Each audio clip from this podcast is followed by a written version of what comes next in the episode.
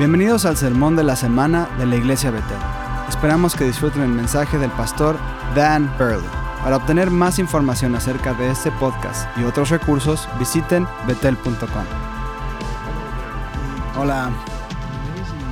Acabamos de terminar una reunión increíble con algunas personas maravillosas. Tenemos un gran equipo de liderazgo. Pudimos venir a este entorno y pasar tiempo hablando y orando los unos por los otros. De hecho, hemos condicionado a nuestro equipo de liderazgo principal para realmente bendecir y cimentar, eh, cimentarlos en su lugar de, liderazgo. Y una de las cosas que queríamos anunciar hoy y promover en cierto modo es que cuando Eric y Kanda se marcharon hace unos meses, Dan estuvo dispuesto a ocupar el puesto de forma temporal hasta que supiéramos más sobre lo que estábamos haciendo. Y durante este tiempo nos ha quedado muy claro que el manto de esta tarea realmente descansa en la vida de Dan.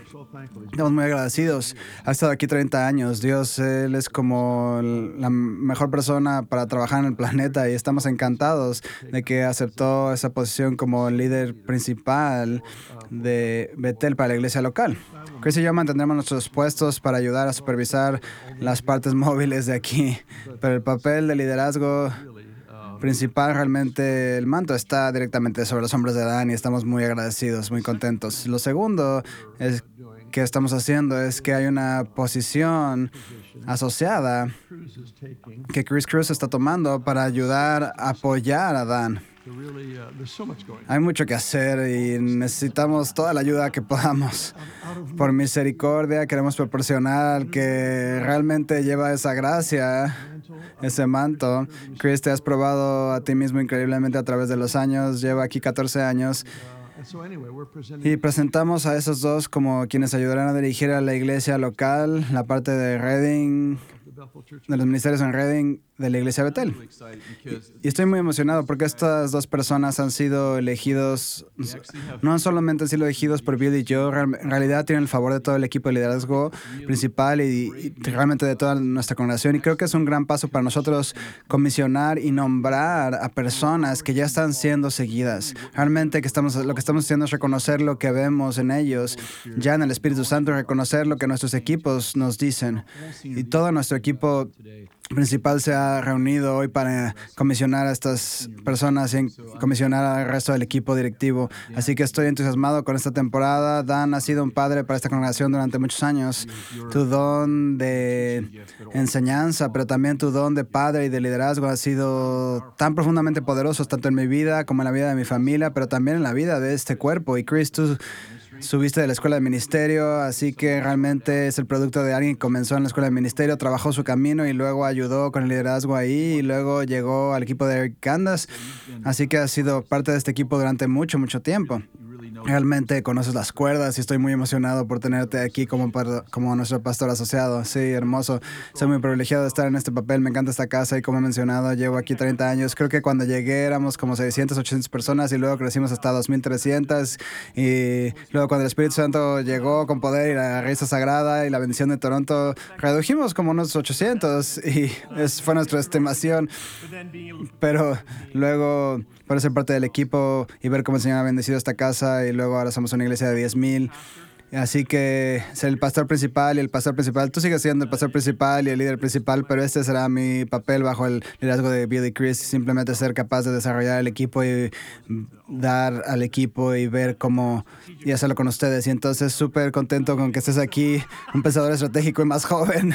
Yo no, no tengo pelo, lleno de energía, pero me alegro mucho de que estés en este papel y estoy muy ansioso y emocionado de servir en esta, en esta capacidad que me, en la casa que me construyó. Vine aquí en 2017, 2007 para ayudar en la escuela ministerio, por lo tanto, dije, este equipo es un sueño hecho realidad y la oportunidad de servir esta casa y perseguir nuestra juntos esta misión de avivamiento es una oportunidad muy emocionante para mí y estoy muy ansioso de estar en este equipo con ustedes. Hermoso. También es una sala llena de mujeres poderosas. Quieren que nos aseguremos de decirlo y, entonces Jen quiso decir, sí, las mujeres hacen cosas increíbles. Javier, Leslie, Lauren, también estamos aquí. Una forma muy, muy interesante de promocionar tu libro, Jen Johnson. Esa es Jen Johnson, seguro la conocen. Bueno, Dios los bendiga. Muchas gracias.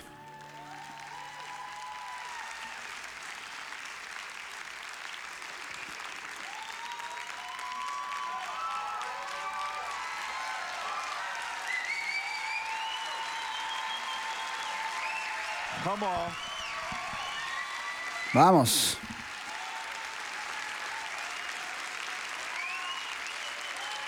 This is so exciting. And uh, Esto es muy emocionante y alentador para estas personas. Queríamos tomar unos minutos muy bien. Me preguntaba si hubieran aplaudido así, si me convirtiera en el rey o algo así. Pueden sentarse un minuto. Lo que queríamos hacer es comisionarlos delante de ustedes. Hay un gran pasaje cuando Moisés transfiere su liderazgo a Josué. Dios le dice a Moisés, "Bring the congregation reúne a la congregación y enfrente de la congregación comisiona a Josué. Y me encanta esta frase y dale algo de tu autoridad. La palabra autoridad ahí en hebreo solo se traduce autoridad eh, una vez. En todos los demás lugares se traduce como gloria y esplendor. Así que nos pareció apropiado comisionar a estos dos y en su presencia y que ustedes estén de acuerdo con esto. Así que tal vez podrían subir algunos líderes y vamos a orar por ellos.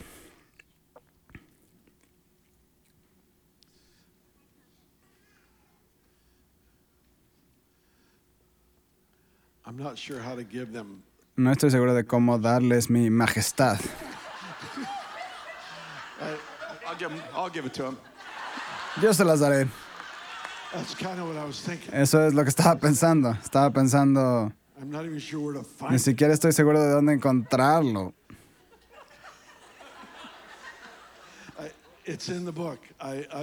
Está en la Biblia. Yo lo creo, estoy desconcertado, eso es todo. Ese es un gran privilegio. ¿Saben a qué? Pónganse de pie con nosotros. Es- Estarán sentados un rato.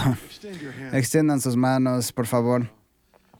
Realmente lo hacemos. Te damos las gracias, Padre, en primer lugar, por las vías aprobadas, los corazones ardientes. Te agradezco mucho por los corazones ardientes. Para estos dos que han dicho sí una y otra y otra vez, se han puesto en riesgo personal.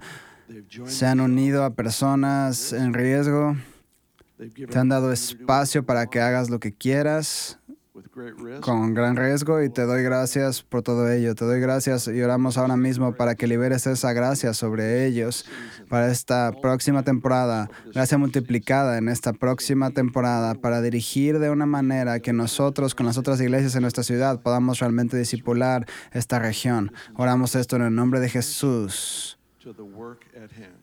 Los encomendamos, los comisionamos para el trabajo en el nombre del Señor. Gran sabiduría, gran poder, gran favor en el nombre de Jesús. En el nombre de Jesús. Solo voy a orar para que el manto esté sobre ellos por esta misión. Señor, que les des gracia. Te damos por la gracia que ya está sobre ellos por esta temporada, que han sido probados y comprobados y en pruebas y han encontrado dignos para dirigir esta congregación este tiempo. Pero Señor, te pedimos que les des más sabiduría, que tú extiendas más poder hacia ellos, que les envíes más gracia y a ellos y a sus familias y que los protejas como los has promovido. En el nombre de Jesús. ¿Puede todo el mundo decir que así sea? Muy buen trabajo. Gracias, gracias. ¿Cómo están ustedes? Estoy bien, un poco nervioso, pero estoy bien. oh. Oh, gracias. Del Señor. Qué bonito, alguien me dio unas flores. Vamos a dejarlas ahí. ¿Están bien? Hermoso, estoy emocionado, me siento It only took me 30 years to get the humilde. Solo, me tar- solo tardé 30 años en conseguir el trabajo. Gracias. Soy una trituradora. Uh, No puede ser otra cosa hasta que me des el trabajo, machacar hasta que me lo des. Estoy muy emocionado y satisfecho y tengo el privilegio de dirigir equipos fabulosos. Esa es probablemente una de las cosas más importantes de nuestro entorno. Equipos sanos, empoderados, que realmente tienen una calidad de vida y amor entre ellos, que otras personas puedan decir, si pudiera estar en un equipo así, eso sería increíble. Así que creo que esta capacidad de construir equipos sanos y de tener líderes que estén preparados para dirigir con poder. Sabes, no creo que cuando hablamos de la cosecha de la gente que viene a la salvación, no creo que veas a la gente viene a la fe o que la cosecha venga por grupos pequeños o cosas particulares. La gente viene a la cosecha porque hay trabajadores en la cosecha. ¿Recuerdas que Jesús dijo, ora, ora para que los trabajadores vayan y todos somos esos trabajadores de la cosecha. Traemos gente al reino, los vemos discipulados y transformados y luego se convierten en obreros de la cosecha también. Como ya he dicho, estoy muy emocionado por los equipos que dirijo. Tenemos el equipo de liderazgo principal, solo para reca- recapitular, este es nuestro equipo apostólico que supervisa todo lo que hacemos y luego hay un liderazgo de la iglesia que es específicamente unas 15 personas que tienen la tarea de solo pensar en ti y cómo estás creciendo, cómo estás prosperando, cómo puedes ser empoderado, cómo puedes obtener lo que necesitas para ser una persona increíble en esa ciudad. Y ese equipo también se ve afectado por otras 22 personas. Así que nuestro equipo de liderazgo de la iglesia creo que son 37 personas. Hay 37 personas de tiempo completo, facultadas, entrenadas para dirigir esta congregación. Esta, en nuestro sitio web puedes obtener ahí una actualización de los mismos. Acabamos de hacer un montón de fotos nuevas. Danny Silk estaba ahí para el Día de la Fotografía y Paul Wan- Manwaring, Nicole Sick, pero el resto estábamos ahí en plena gloria, en blanco y negro, así que puedes ir a conocerlos y ver de cerca a la gente que lidera este entorno. Es un privilegio trabajar con esta gente. Realmente es un privilegio muy profundo. Quiero orar por mí, porque estoy a punto de predicar. Por cierto, todavía vamos a tener toneladas de Billy Chris. A mí me gusta predicar, pero me gusta escuchar más a Bill. Así que vamos a orar y luego nos vamos a comenzar. Padre Celestial, puedo pedir una unción, unción que no sea molesta, porque iba a decir molestia, entonces va a ser una unción, va a ser bueno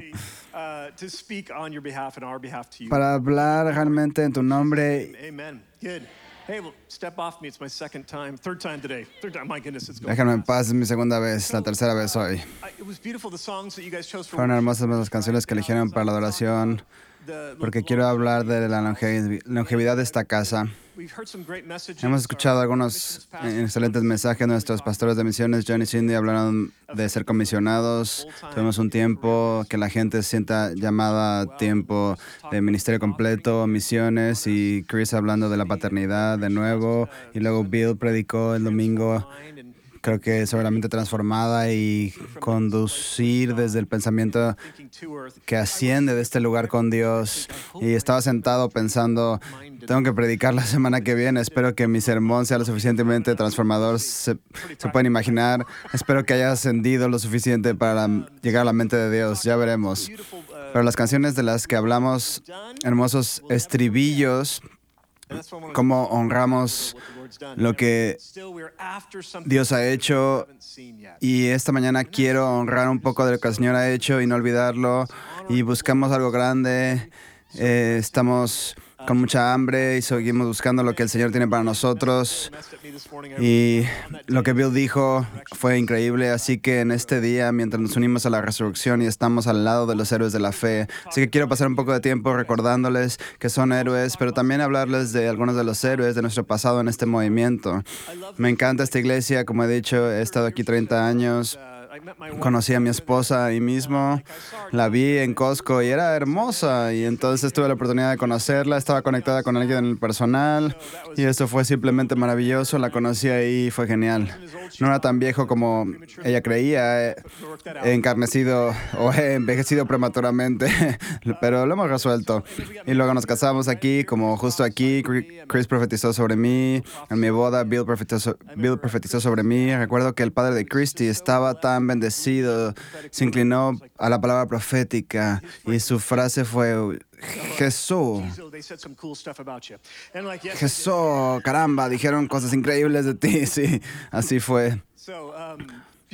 Qué tiempo tan hermoso. Y estaba burlando un poco de Chris ahí. Y todo ocurrió en ese lugar, en ese lugar de gloria. Estábamos jugando el viejo basketball y ahí Chris Balaton se rompió el tendón de Aquiles. Y he estado aquí mucho tiempo. Y pasamos por la cirugía todos juntos. Pero me encanta este lugar. Recuerdo que estábamos en la colina, no pudimos, no podíamos subir el camino a esta propiedad y fue en 93 o 92. Estábamos ahí en la cima cuando subes por la colina la primera vez antes de llegar al campo. Em, ahí es donde estábamos porque podíamos subir hasta ese lugar y creíamos que el Señor nos iba a dar esta, este lugar y no teníamos el edificio, apenas estaban llevando la- las eh, líneas de, de poder, de, electricidad y pero realmente creíamos que esto era nuestro y, y hay que celebrar la belleza del corazón de Dios para darnos esta congregación. Quiero volver a hablarles a ustedes de los héroes de la fe, recordarles de nuevo lo importante que es la iglesia, nuestro papel colectivo como iglesia y luego prepararnos para donde el Señor nos quiere llevar un poco. Where to start? ¿Por dónde empezar? The, um, the name, El nombre Betel proviene de Génesis 28. Solo quiero ahí rápidamente echar un vistazo a eso. Génesis 28, esta es la historia en la que recordamos a Abraham, el patriarca, y a su hijo Isaac. Tuvo dos hijos, Jacob y Esaú. Jacob estaba huyendo de Esaú en este momento y a punto de ir a trabajar para Labán durante muchos años, pero se encontró con el Señor. Y fue en este lugar en el que llamó Betel.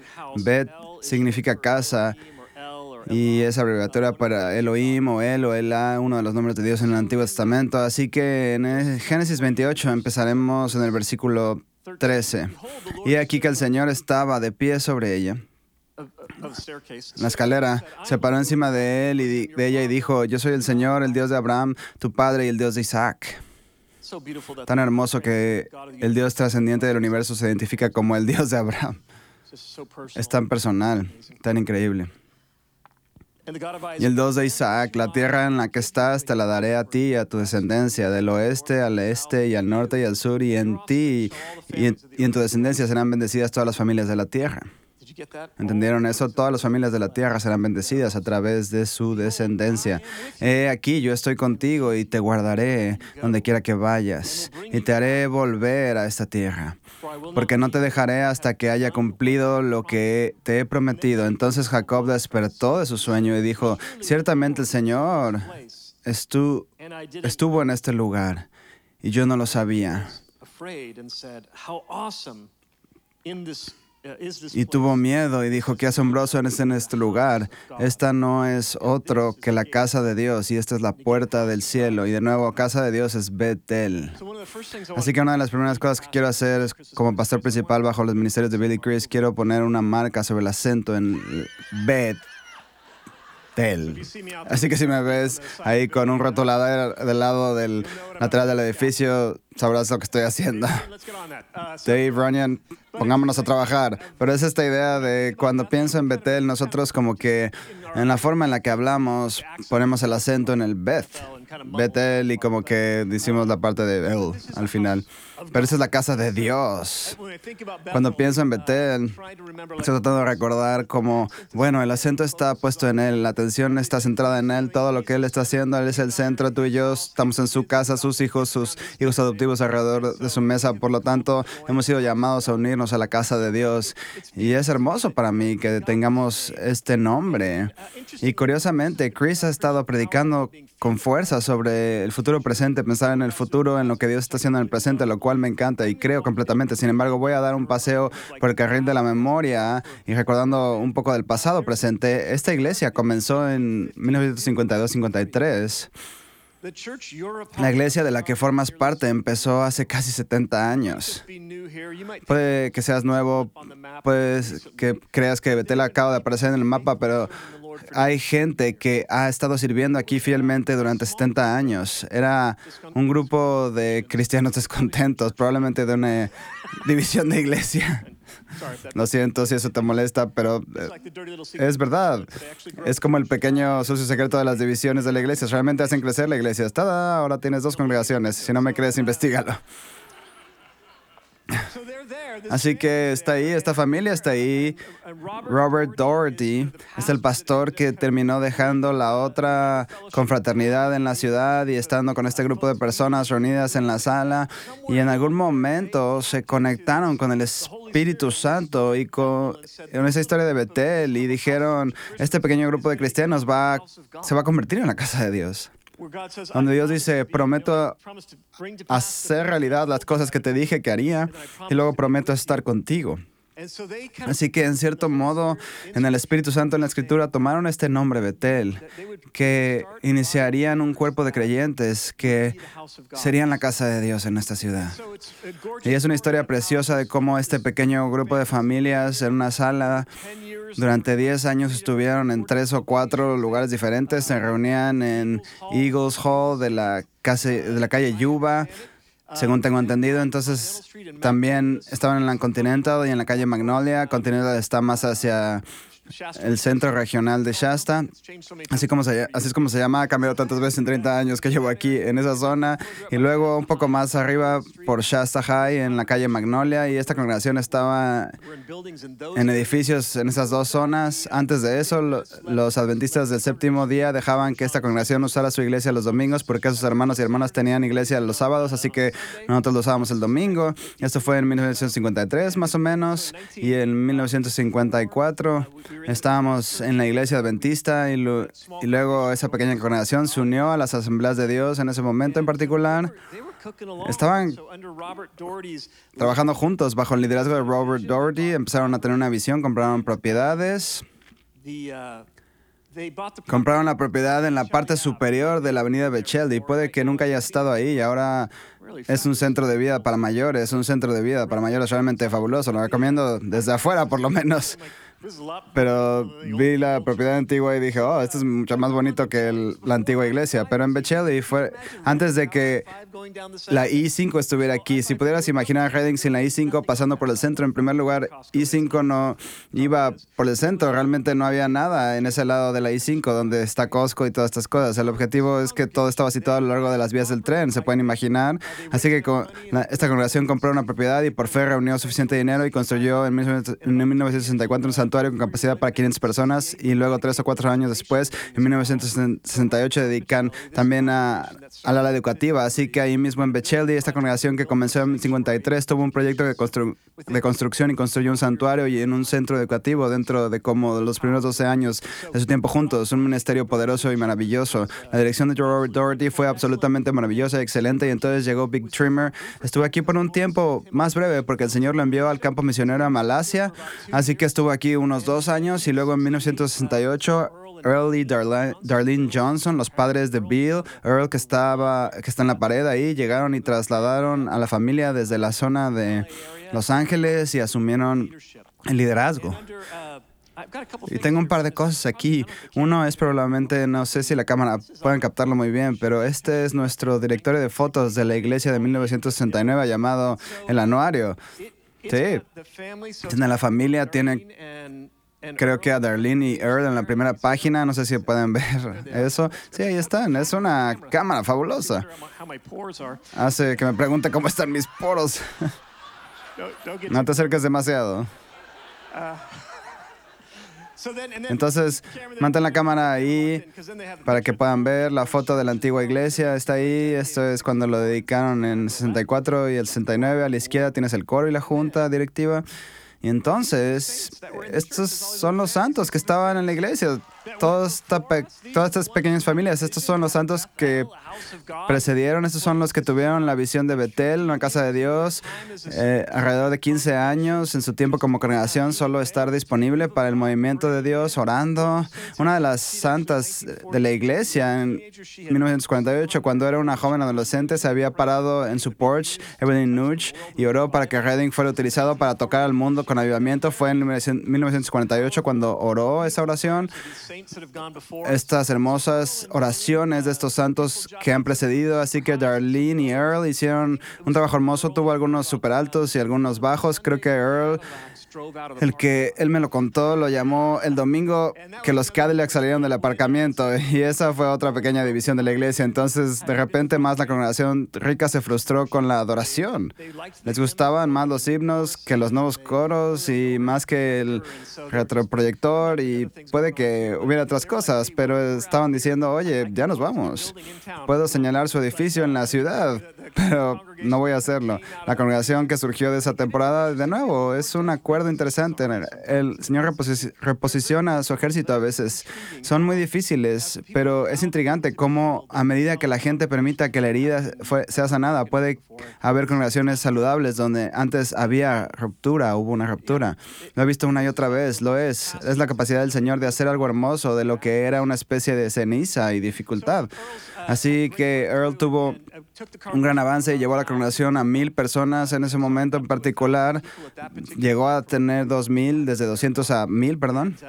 Y luego fue llamado a estar en la sede de, la asamble- de las asambleas de Dios, así que se fue ahí y fue el líder ahí. Y tuvimos otro ministro que vino por una breve temporada del 82 al 84, Val Monson. Fue nuestro pastor durante un tiempo y, y luego en 1984 al 94, Ray y Becky Larson, quienes me pastoraron a mí cuando te- estaba en octavo, noveno y décimo grado. Y por cierto, la iglesia es preciosa. Me refiero a la forma en que mi pastor de jóvenes de octavo grado me llamó al lugar donde he estado 30 años. A través de la conexión y la relación, el Señor usa este organismo del cuerpo de la iglesia para llevarnos a lugares muy geniales entre nosotros. Entonces Ray y Becky vinieron, hicieron un trabajo fabuloso, construir este edificio y luego contratarme. Estos son sus dos grandes logros. Estoy bromeando. Pero compraron esa propiedad. Es- Estoy a punto de contarles la historia de cómo no pudimos construir porque queríamos hacerlo en otra propiedad en la que no tendríamos salida al mar. Pero L. Johnson había recorrido esta propiedad años antes, pero había sido cara porque estaba justo a la autopista, pero la congregación con visión de futuro fue capaz en una época en la que el valor de la tierra de hacerse de estas 71 acres, así que una historia realmente asombrosa de cómo pleitos y retrasos condujeron realmente a la bendición y se establecieron en este lugar. Ray y Becky fueron, mon- fueron monumentales, eran una especie de cristianos de fuerza ágape. Si conoces a ese grupo, aprendí mucho bajo su liderazgo. Y si estás, y has estado en la escuela de ministerio, eh, escuchaste la historia, pero estaba abajo, había terminado la escuela bíblica y había terminado mi maestría en divinidad en el seminario Fuller. Y Ray me llamó de repente de improviso y me dijo, ¿tienes un trabajo? Y estoy buscando, no sé dónde voy. Y en realidad estaba así como, ¿qué voy a hacer? ¿Voy a ir al lugar donde he soñado o voy a quedar aquí? Y él me dijo, ¿por qué no vienes aquí y ves si tu ministerio se abre camino aquí? Que es el código para ven a trabajar gratis para mí. Así que lo sabía, entendíamos el código, pero por la gracia del Señor pude hacerlo porque Dios me hizo pasar siete años de estudios superiores sin ninguna factura, no tenía facturas simplemente de trabajar y que me ayudaban con donaciones y vivir de forma muy sencilla, compartiendo mi apartamento con muchas cucarachas. Fue bueno, fue bueno. Estábamos limpios. No lo era, pero todo estaba bien. El propósito que da sentido al dolor, ¿verdad? Así que vivíamos que estábamos, sabíamos que estábamos viviendo en un lugar difícil porque estábamos en camino a hacer algo. Ray me llamó aquí, hermoso para mí el ministerio aquí. Esta congregación siempre me interesaron las lenguas, pero nunca había tenido la confianza para dar ese paso de hablar en lenguas y fue esta comunidad que dijo, oye, confía en nosotros, vamos a poner, poner manos sobre ti, el Señor te va a dar un buen don, así que te va a dar un regalo.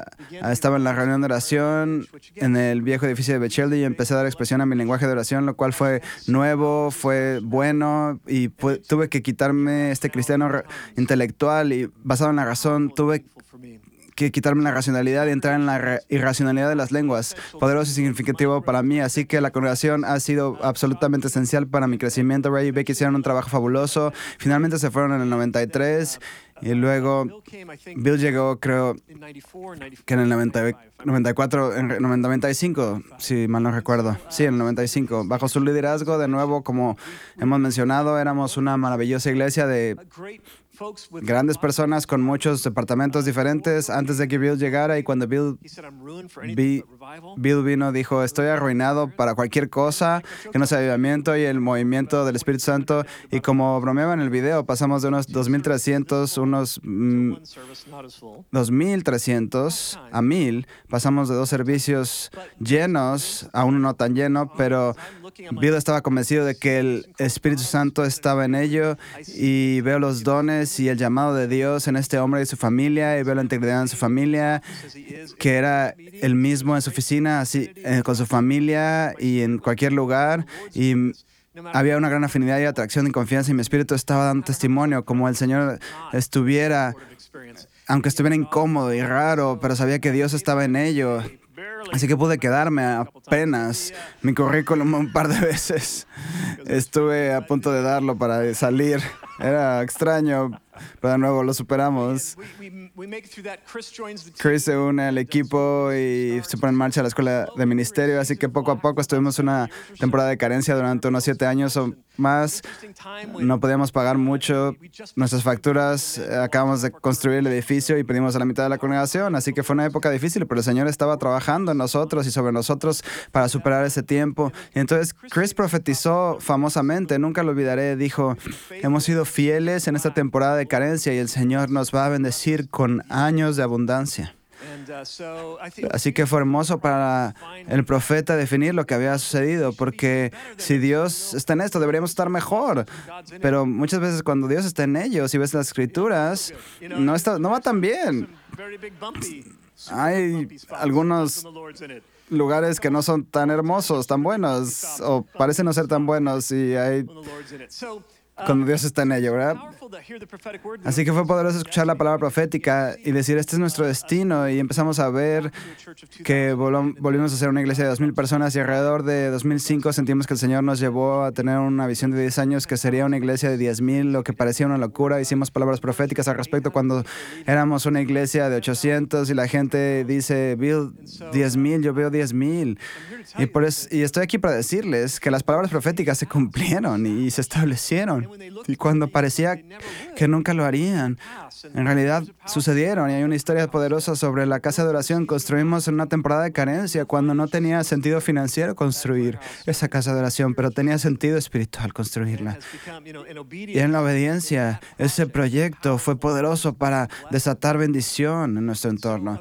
Así que de esta congregación, esta congregación tiene una larga y rica historia. Como creyente, sabes, estás en este plan de cuatro mil años de Dios, desde la caída de- en el And the Lord's promise to bring en el huerto del Edén y, y la promesa del Señor de traer redención y luego le dijo a Abraham, a través de ti, Abraham, traeré bendición a todas las naciones de la tierra. Así que eso fue hace cuatro mil años. Si estás en la escuela de ministerio deberías saberlo. Y luego tienes a Abraham y sus descendientes. Dios los está so- socializando con ellos, transformándolos, llamándolos a la plenitud para representarlo fielmente y entonces todo el tiempo preparándose para que Cristo venga, Jesús regrese. Es el Mesías de los judíos, pero en, pero en realidad es el Mesías del mundo. Él es el que todo el mundo necesita conocer.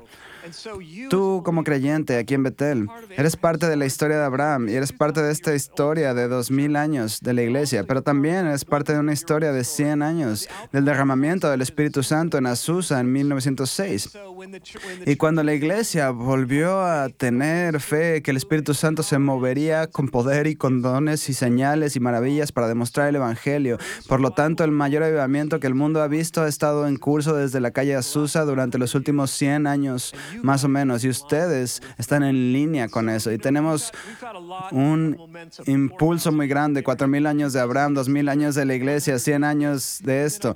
Y no quiero que olviden que ha habido gente como tú, muy parecida a ti, que ha estado sembrando en esta, sembrando en esta congregación durante 68 años. Había gente que se reunía en pequeñas salas de ocho personas en una escuela dominical, gráficos de franelas, sillas plegables, pizarras, ¿sabes?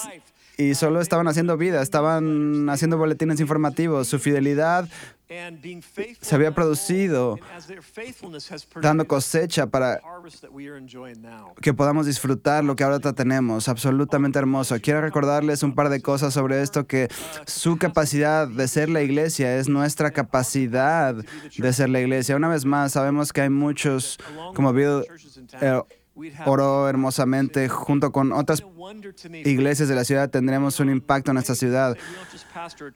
Me ha sorprendido francamente que al principio Ray dijera, no solo pastoramos una iglesia, pastoramos una ciudad. Lo que me pareció una gran cosa, pensé, vaya, mira qué maduros somos. Quiero decir, no solo pastoremos una ciudad, sino una iglesia. Y creo que fue un paso realmente maduro, pero el Señor ha estado en esta casa y, me parece increíble que pasamos de pastorear una iglesia, un estado, una nación y una influencia a nivel mundial.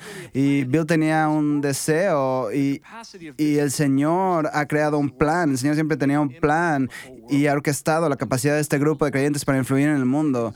Y eso es lo que el Señor ha hecho y es hermoso. Así que quiero que se den cuenta de que tienen gracia en su propia vida. Y voy a llevarlos a Efesios capítulo 4 rápidamente, donde Pablo está hablando a la iglesia de Éfeso. Ya lleva tres años con ellos.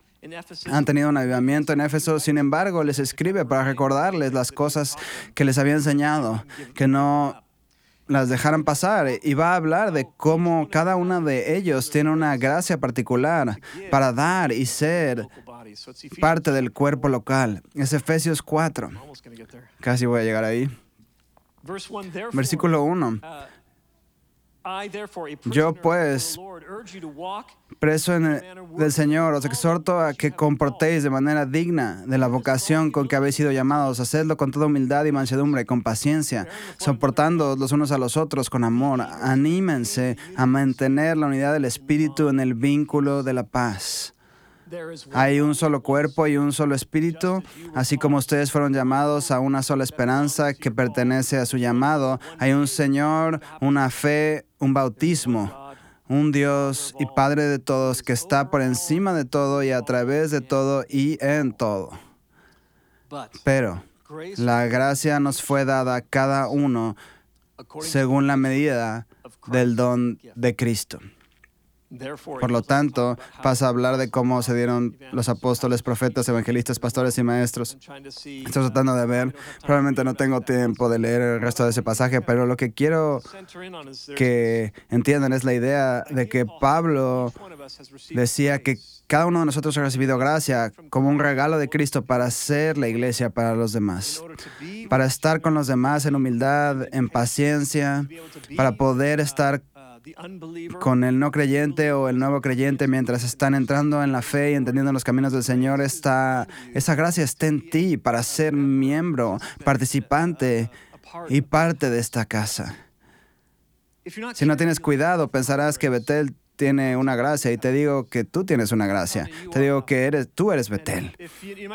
Puedes pensar que es Chris, Bill o Dan, los líderes y cualquier otro pero a menos que entiendas la gracia que realmente se manifiesta a través de ti para desatar la gloria, para ser alguien digno de, emular, vivir como una persona de gracia que dice, no estoy actuando por el amor de Dios, estoy actuando desde su amor, sé que estoy perdonado. Hay algo en ti que este cuerpo necesita. Escucha hubo algo en esta gente que el resto del cuerpo necesitaba en 1952, 69, en 1976. Oye, Bill escribió una pequeña carta aquí en la edición de 1966. Él hablaba de la presencia del Señor incluso entonces. Así que si quieren acercarse, no sé si Bill le va a encantar, pero él está en esta pequeña foto ahí. Ahí es Bill. Es increíble. Me alegro de que se haya ido.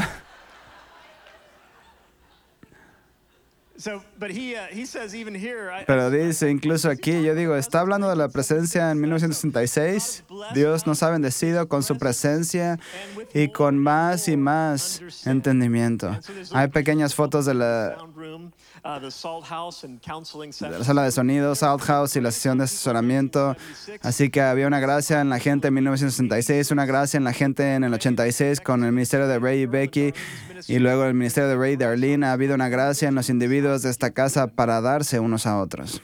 En la última escritura que quiero Solo las mencionaré ya que no tengo mucho tiempo. Primera de Corintios 3, Pablo está recordando a la iglesia de Corinto que ellos corporativamente son el templo del Señor. La iglesia no tenía edificios, se reunían en la casa de las gentes, de las personas más ricas, no tenían templos, pero todos los demás en el entorno tenían templos. Corinto tenía algunos templos o más que todos los demás everybody else, and they were kind of like the New York City y eran como la ciudad de Nueva York de su época, llenos de templos, pero Pablo les dijo, en una ciudad llena de edificios, construcciones y templos, la calidad de su vida entre ustedes es en realidad el templo del Señor. Y dice, no saben que ustedes son el templo del Señor. Y tú en el griego no es singular como tú individualmente eres el templo. Hace ese argumento más adelante en el libro, pero aquí es plural, ustedes juntos son el templo del Señor. Un templo es un lugar donde la gente se encuentra con Dios.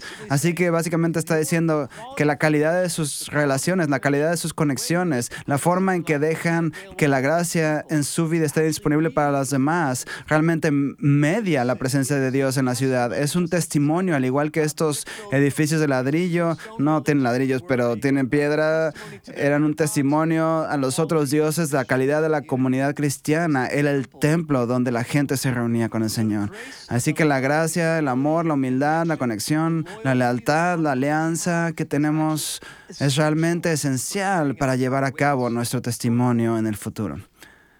Uh, Quiero asegurarme de darle oportunidad a Chris de hablar porque va a ser una bendición para ustedes. Es un pensador estratégico. Sube Chris, es joven y un poco más genial de lo que yo soy, pero también muy ungido. Me ha bendecido de muchas maneras siempre que entra en las esferas de las personas. Pueden ver los dones, el pensamiento estratégico, el amor de su presencia que hay en su vida. Así que estoy muy bendecido por trabajar tan estrechamente con él. Chris. Hola, hola.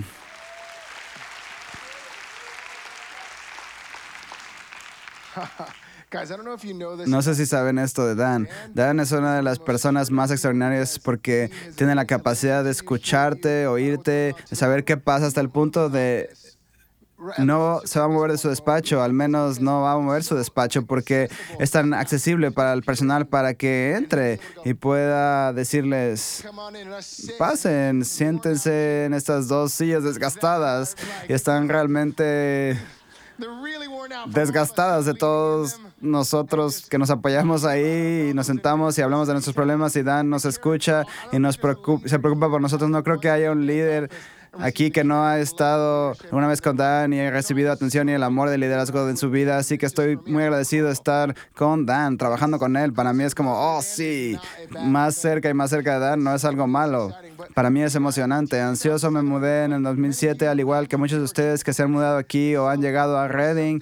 Hay algo dentro de su corazón que los atrae, esta crudeza, este deseo de más de lo que han experimentado en una vida ordinaria o en la vida de la iglesia, donde quiera que estuvieran. En el norte de California había un ritmo de tambores del que no tenías ni idea. Te preguntas qué aspecto tendrá, pero dijiste, estoy dispuesto a arriesgar todo lo que tengo para encontrar esto que no entiendo. Hay algo para estar dispuesto a dejar y formar parte de lo que Dios está haciendo ahí. Y estoy ansioso para correr con ustedes una manera nueva, porque no hemos desgastado nuestra, eh, el perseguir el avivamiento. A.W. Tozer dice esto, la paradoja del amor del alma es perseguir continuamente lo que has aprendido.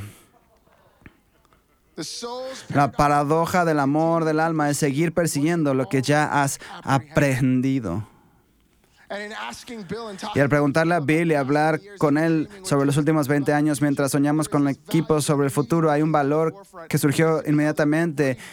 y eso es que en cada lo- cosa que hacemos en nuestros corazones, ya sea en este lugar o en otro lugar o sea en tu sala, y es este valor que dice que es que el Espíritu Santo pueda hacer lo que Él quiera. y que no eh, sea controlado o dirigido, sino que nos entreguemos a Él hasta el punto de que sea imposible de no estar consciente de Él. Imagina ese tipo de espacio aquí, imagínate ese tipo de espacio en tu casa. Imagínate ese tipo de espacio en el negocio que diriges, en, el consultorio médico en el que estás, en la tienda de comestibles a la que vas, que lleves la medida de su presencia, tal medida de su presencia, que a todos los lugares a donde vas empiece a ser a estar afectado por esta saturación. De repente, la apertura de lo que es posible cuando están cerca de ti. ¿Qué es posible cuando nos reunimos? Recuerdo que subía los domingos por la noche porque era un estudiante de la escuela de ministerio y podíamos hacer lo que, querra- lo que quisiéramos porque nuestra aula es mucho más pequeña. Ahora tenemos que moverlos a diferentes lugares, pero venía los domingos, venía las conferencias y había un hambre en los corazones de la gente por qué va a pasar esta noche. ¿Qué está a punto de suceder? Podríamos estar, podríamos estar aquí orando toda la noche por la gente. Recuerdo que las, las sillas eran quitadas mientras alineábamos a la gente en el santuario y por el pasillo. Y de repente esa noche, por capricho, dijimos, vamos a orar por todos. Y como estudiante estás como, vamos, ponte en la línea de fuego. Recuerdo haber orado hasta altas horas de la noche para que la gente recibiera milagros que venían de todo el mundo para recibir y porque había un hambre de creer que todo es posible cuando perseguimos su presencia. Todo puede suceder. Puede pasar cualquier cosa en nuestros corazones. Es fijarse este valor, como Bill ha dicho, este valor que dice tu presencia es más importante que la tierra prometida sin ti. Y poner nuestros corazones así.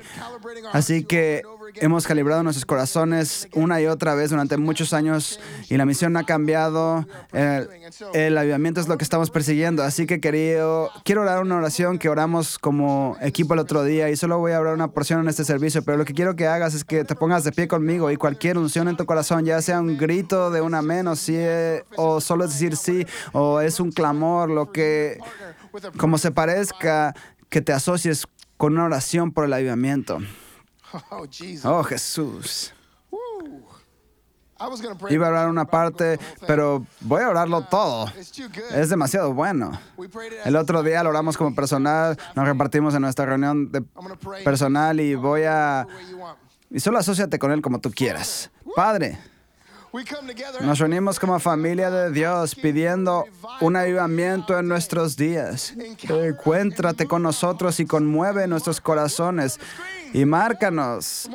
Mira, está en las pantallas. Márcanos con un propósito eterno mediante una visitación de tu espíritu. Rompe cual, con cualquier satisfacción en la ausencia del avivamiento. Espíritu Santo, bautízanos con fuego. Desciende sobre tu pueblo y saca nuestra más profunda devoción. Ayúdanos a ser totalmente dependientes de tu presencia. Esto es largo. Vamos, descansa sobre nosotros. Úngenos para sanar nuestra ciudad. Espíritu Santo, atrae a nuestros amigos, vecinos y familiares a tu fuego. Despierta a cada alma a su necesidad de ti. Sana nuestra tierra, Jesús. Enciende el avivamiento en nuestra iglesia, nuestra ciudad, nuestra nación y el mundo. Te pedimos tu poder y autoridad para derrocar a los poderes que se oponen a ti. Extiende tu mano para hacer milagros, señales y maravillas. Te pedimos que tu verdad salga a la luz en cada corazón. Deja que todos los que escuchan tu voz dejen sus servicios, sus viejos caminos, para seguir tu camino hacia una nueva y abundante vida. Transforma nuestro mundo. Aquí vamos. Pedimos que los ciegos vean. Pedimos que los cojos caminen. Pedimos que los muertos revivan. Pedimos que se encuentren los perdidos. Pedimos que lo roto sea vuelto completo. Pedimos que los oprimidos sean libres. Pedimos que tu, venga tu reino. Pedimos que se haga tu voluntad en la tierra como en el cielo. Pedimos el avivamiento. Nosotros lo pedimos, Dios. Lo pedimos, Dios. Que no volvamos a ser los mismos. Rompe y llévanos a nuevos espacios contigo porque hay más de lo que hemos experimentado. En el nombre de Jesús. Amén. Amén. Amén. El Evangelio de Jesucristo son buenas noticias. Es el hecho de que Jesús realmente tomó nuestro lugar por el castigo del pecado para que pudiéramos entrar en su lugar de vida eterna. Te invito ahora a que le entregues tu corazón al Señor Jesús y digas, te recibo como a mi Señor y Salvador. Decido eliminar de mi vida cualquier cosa que no te honra y vivir con un propósito para servirte, honrar y celebrar quién eres como mi Señor y Salvador. Gracias por escuchar el Sermón de la Semana. Este podcast semanal es traducido en diferentes idiomas. Favor de visitar podcast.betel.com.